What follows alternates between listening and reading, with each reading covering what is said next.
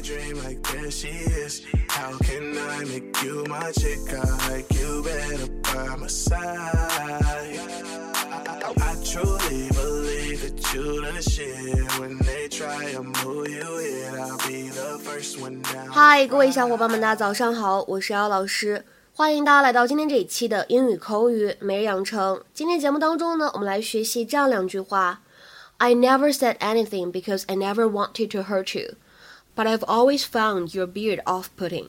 I never said anything because I never wanted to hurt you, but I've always found your beard off putting. I never said anything because I never wanted to hurt you, but I've always found your beard off-putting. 我从来呢都没有提起过这件事儿，因为呢我不想伤害你的感情，但是呢我一直都不喜欢你的胡子。I never said anything because I never wanted to hurt you, but I've always found your beard off-putting. 在这两句话朗读过程当中呢，首先我们需要注意一下这里的 wanted 和 to 有一个完全失去爆破的现象，那么可以读成 wanted to，wanted to。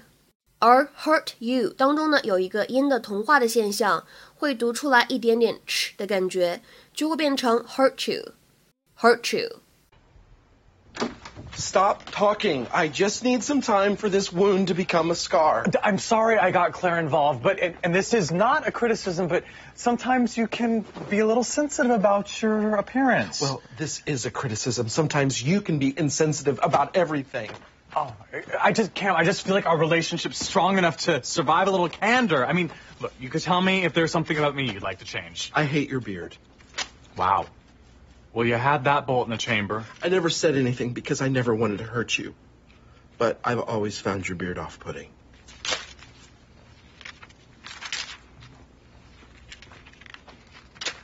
See? Hurts. Mitchell? Mitchell, get back here! What are you doing? I'm shaving off the beard. 今天节目当中呢，首先我们来看一下这样一句话，是 Mitchell 他说的 Well, you had that bullet in the chamber. Well, you had that bullet in the chamber. 哟，你还留了这么一手呢。Well, you had that bullet in the chamber. 英语当中的 bullet 它表示子弹，非常好理解。那么 chamber 除了大家都熟悉的可以用来表示房间这个意思之外呢，如果我们说到枪，它其实指的是枪膛的意思。所以这样一个短语 the bullet in the chamber 其实就指的是在枪膛里面的一发子弹，可以理解成为这把枪呢已经子弹上膛了，准备开火了。It is ready to shoot. 比如说，下面呢，我们来看一下这样一个例子：You'd better watch out, son. I've got a bullet in the chamber. 你小子可得小心点儿，我这把枪呢，子弹已经上膛了。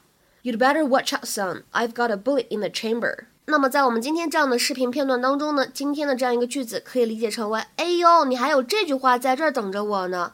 意思就是你这句话呢，对我来说还是颇具伤害性的这样一个意思。那么除此之外呢，我们来看一下今天关键句当中这个 Cameron 他说的第二句话，But I've always found your beard off-putting. But I've always found your beard off-putting. 大家都知道动词短语 put off 可以用来表示延迟啊、推后啊、暂缓这样的意思。那么 off-putting 它的意思和这个有关系吗？其实呢，在英语当中，off-putting 它是一个形容词，跟我们刚才说到的这个 put off 没有什么太大关系。它呢可以用来表示不怎么开心，对吧？不高兴，喜欢不起来某个人或者某个事物，not pleasant in a way that prevents you from liking somebody or something。比如说，看第一个例句，他这个人吧有点咄咄逼人，所以呢，很多人第一次见他都不太喜欢他。He is slightly aggressive, which a lot of people find a little bit off-putting when they first meet him.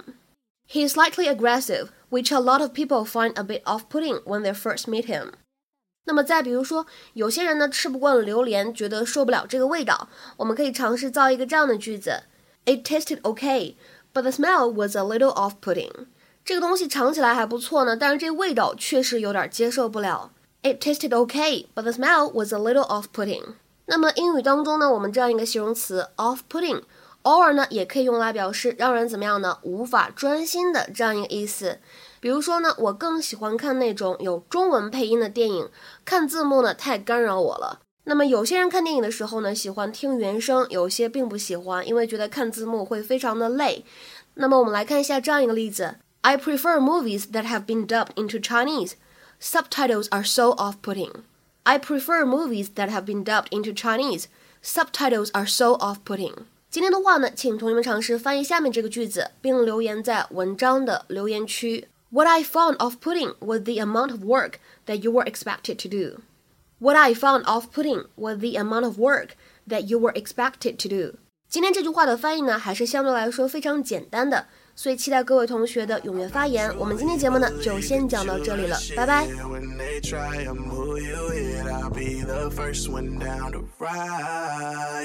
You know that I got you. You just like a tattoo. You know that I got you. You just like a tattoo. You know that I got you. You just like a tattoo. You know that I got you. You just like a tattoo. You know that I got you. You just like a tattoo. You know that I got you. You just like a tattoo.